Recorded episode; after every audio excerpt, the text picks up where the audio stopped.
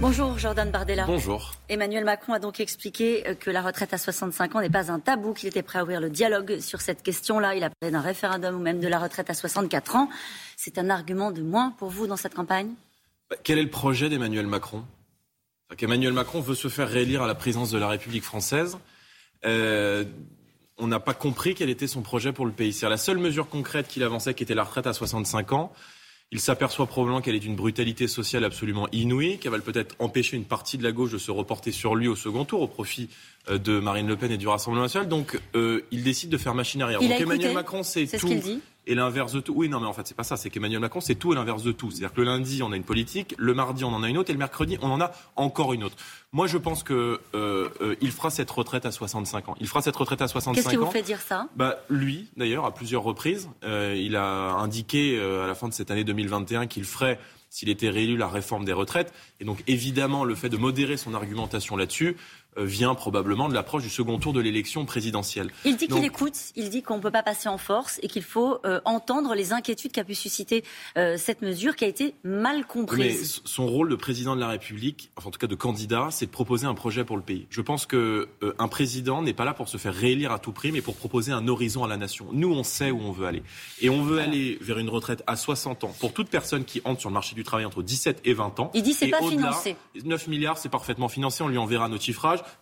Je pense que Marine Le Pen et Emmanuel Macron auront l'occasion d'en mmh. débattre la semaine prochaine. Euh, euh, et au-delà, jusqu'à 62 ans, mais pas au-delà. Parce que je pense que la retraite, c'est une vision de l'homme, c'est un choix de la société.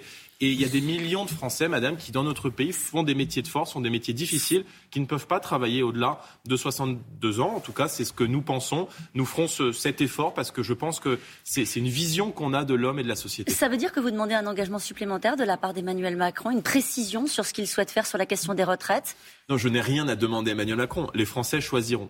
Euh, les Français voient qu'on a d'un côté une candidate qui est claire, qui est sincère, qui respecte les Français parce qu'elle a fait des engagements qu'elle tiendra durant son quinquennat. Et on a un président dont euh, personne n'est capable de citer plus de trois mesures politiques qu'il propose en cas de réélection. Ça veut dire que votre projet à vous, dans cet entre-deux tours, euh, il est totalement gravé dans le marbre. Il n'y aura eu aucune adaptation en fonction de ce qui s'est passé au premier tour. Par exemple, qu'est-ce que vous pouvez dire aux électeurs de Jean-Luc Mélenchon? Je leur dis que euh, vont-ils voter pour euh, un candidat qui propose, quoi qu'on en dise, la retraite à 65 ans, qui va accélérer la casse sociale, qui a mis à pied 15 000 soignants avec un salaire de zéro à la clé, qui a supprimé depuis 2013, puisqu'avant il était ministre, 27 000 lits à l'hôpital public, qui a balayé d'un revers de la main le référendum d'initiative citoyenne. Je veux juste leur dire, pour vous répondre, qu'avec Marine Le Pen, il n'y aura pas de faux.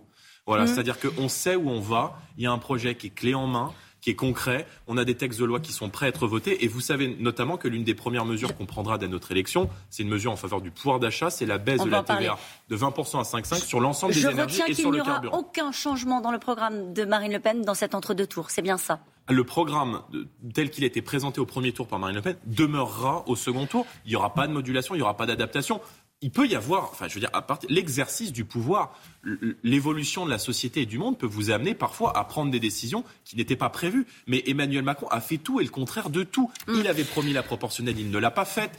Il avait Donc promis les changements, de défendre ce sera le nucléaire. après l'élection, c'est ça Il n'a pas défendu le nucléaire.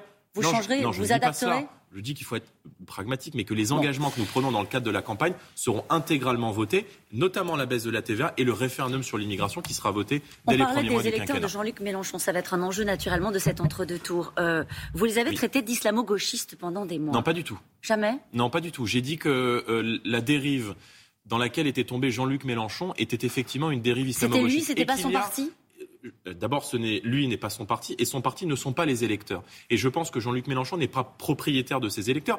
Et je pense qu'il y a beaucoup d'électeurs de Jean-Luc Mélenchon qui sont inquiets de cette insécurité sociale et qui voient bien que Marine Le Pen est la candidate de l'ensemble des protections. je veux dire, on n'est pas là pour parler à la droite ou pour parler à la gauche. Euh, on dit juste qu'il y a 70% des Français qui ont voté contre Emmanuel Macron et que la candidate des protections, c'est Marine Le Pen. Mais vous pensez par exemple que euh, les mesures d'interdiction du voile dans l'espace public, par exemple, ce, genre de mesure n'est pas quelque chose qui est un pour cet électorat Je pense Et est-ce que là-dessus, il peut y avoir une adaptation je, pense qu'il y a beaucoup de, Français qui ont une sensibilité à gauche, qui sont attachés à la laïcité et qui voient bien que euh, la dérive dans laquelle était tombé euh, M. Mélenchon était une dérive communautariste. Or, ce communautarisme, nous, nous le combattons. Euh, et si nous sommes opposés à l'immigration et les conséquences que l'immigration peut avoir, c'est bien aussi parce que l'immigration est utilisée par euh, les grandes entreprises pour peser à la baisse sur les salaires au détriment des travailleurs français. Hum. Il parlait de créolisation, hein, Jean-Luc Mélenchon, et il était soutenu par, euh, euh, par cet électorat-là On peut avoir des, enfin, on a évidemment des points de désaccord. Je ne vais pas vous dire que euh, Marine Le Pen et, Jean-Luc Mélenchon ont porté le même projet.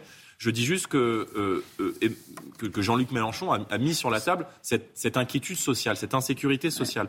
Or, beaucoup de ses électeurs savent très bien que la réélection de Macron, c'est la casse sociale 50 plus la saignée fiscale. et c'est évidemment remettre euh, le volant de la voiture France à McKinsey et à des cabinets privés. Euh, selon le MEDEF, votre programme conduirait le pays à décrocher par rapport à ses voisins, à le mettre en marge de l'Union européenne. On voit que pour certains acteurs économiques, il y a une crainte sur les conséquences économiques que pourrait avoir votre, euh, l'application de votre programme. il a encore du mal à rassurer. Que pouvez-vous leur dire ce matin? D'abord, je pense que le MEDEF n'est peut-être pas représentatif des 90% de TPE-PME e qui créent de l'emploi dans notre pays. Vous parlez côté et notre projet, notre projet a la vocation à, créer de la concorde, à créer du lien, ce que n'a pas fait Emmanuel Macron. Mais évidemment que nos mesures sont orientées en priorité vers euh, les TPE-PME. E. Vous savez qu'on propose notamment euh, la suppression totale des impôts de production. Mais je veux juste dire qu'on euh, fera ça sereinement, calmement. On a un programme Qu'est-ce que ça veut dire ça? Bah, Ça veut dire que vous écouterez vous aussi. Mais bien sûr, mais bien sûr qu'il faudra discuter. Je veux dire, on discutera avec les syndicats. Je veux dire, on n'a pas de tabou, on n'est pas des le Je veux dire, on ne va pas arriver du jour au lendemain et euh, euh, vouloir, avec la, volonté de créer une forme d'instabilité. Je veux dire, c'est Emmanuel Macron qui a créé beaucoup d'instabilité, qui a créé beaucoup de tensions. Vous voyez bien que les mesures qu'on a proposées répondent à une urgence, qui est l'urgence du pouvoir d'achat, et qui a vocation notamment à alléger la fiscalité et les normes sur les TPE-PME. Mais tout ça, vous voyez qu'il y a des gens qui vous écoutent ce matin qui se disent peut-être, bon, bah, en fait, on écoute Jordan Bardella, les adaptations, on ne les fait pas dans l'entre-deux tours, on les fera après. C'est ce qui ne sera pas possible on le fera pas. Mais qu'est-ce qui est impossible? Vous parlez des mesures économiques qu'il faudrait adapter? Mais je, non, je ne dis pas cela. Je dis que nos mesures économiques que nous allons faire voter se feront en, en, en concertation avec les, avec, les, avec les syndicats. Une mesure très forte que nous voulons prendre notamment pour les TPE, c'est pour les TPE-PME, c'est le mmh. patriotisme économique. C'est la possibilité pour euh, les entreprises françaises d'avoir un accès prioritaire à la commande publique. C'est considérable pour eux parce que je pense que les, les, les entreprises françaises doivent avoir une priorité sur le marché français. Ça, ça sera en négociation avec la Commission européenne, puisqu'il faut modifier les textes européens. Et le premier déplacement que fera Marine Le Pen, c'est justement d'aller à Bruxelles pour négocier cela. C'est un des arguments euh, de vos adversaires de cet entre-deux tours, de dire au fond, Marine Le Pen, elle veut euh, sortir de, de, l'Europe. Votre programme reviendrait à, à, nous isoler sur la scène européenne. Vous voulez engager une procédure de renégociation de nombreux textes, voire des traités eux-mêmes sur ce sujet-là, vous ne bougerez pas non plus. Mais on ne bougera pas. Et voyez bien que, euh, pardon, mais ça, ce sont les éléments de langage d'Emmanuel Macron. Non, au milieu, il y avait une phrase qui est, de votre programme, hein, engager une procédure de renégociation des textes. Euh, Emmanuel Macron a été déconnecté pendant 5 ans. Emmanuel Macron, il est resté figé 5 ans en arrière, ce qui démontre son éloignement à l'égard du pays. Euh, je veux juste dire que si le peuple vote, le peuple gagne. Et qu'Emmanuel Macron ne défend pas les intérêts du peuple français, il défend des intérêts privés, parfois des intérêts étrangers, et qu'on peut refermer cette parenthèse-là tout ce que les Français vivent, les 60% de taxes sur les carburants, les retraités qui vivent 8 euros par jour, c'est Emmanuel Macron qui a désindexé les pensions de retraite de l'inflation. Nous les réindexerons sur. Bah oui, bah ça encore, tout est l'inverse de tout. Nous réindexerons les pensions de retraite sur l'inflation. Nous revaloriserons euh, pas une seule retraite en dessous de 1000 euros et nous rétablirons la demi-part fiscale pour les veufs et les veuves qui a été supprimée par le gouvernement socialiste auquel M. Macron a appartenu. Donc on peut faire différemment et pour ça il faut du courage, de la volonté politique, la sincérité. je pense que c'est des qualités qu'a Marine Le Pen. Votre campagne, c'est tout sauf Macron? En tout cas, euh, euh, beaucoup de vos confrères nous demandent mais où sont vos réserves de voix? Il y a 72% des Français qui ont donc voté en ce premier tour contre la politique d'Emmanuel Macron. Donc cette politique-là, elle n'est pas une fatalité. Et tous ceux qui ne veulent pas de la réélection d'Emmanuel Macron, parce qu'ils savent que ça sera cinq ans mm. de désordre, de tension, de violence, y compris de violence sociale, sont évidemment les bienvenus pour construire ce grand rassemblement que nous construisons. Et moi, je dis aux Français, ne vous fiez pas aux caricatures, ne vous fiez pas aux prêts-à-penser. Allez écouter Marine Le Pen, allez lire son projet sur notre site de campagne et vous verrez que notre projet, il est à la fois sérieux, crédible, chiffré et qui va rendre à la fois beaucoup de pouvoir d'achat et beaucoup de sécurité aux Français. Jordan Bardella, qu'est-ce que vous avez à dire à Philippe de Villiers, à Guillaume Pelletier, à Marion Maréchal Le Pen, à Éric Ciotti? Mais je ne suis pas dans le marchandage, je parle à tous les Français. Je veux dire, le, le second tour de la présidentielle, mais s'ils sont patriotes, alors ils voteront pour la candidature de Marine Le Pen. Mais je veux dire, on n'est pas là. Marine Le Pen, c'est une femme libre, elle n'est pas enfermée dans des accords de boutique. Notre objectif, c'est de rassembler les Français, c'est de recréer de la concorde nationale dans le pays. Des patriotes, il y en a à droite, il y en a à gauche, parce que ce choix du 24 avril, c'est le choix entre ceux qui croient en la France et ceux qui n'y croient plus. Merci beaucoup, Merci Jordan beaucoup. Bardella.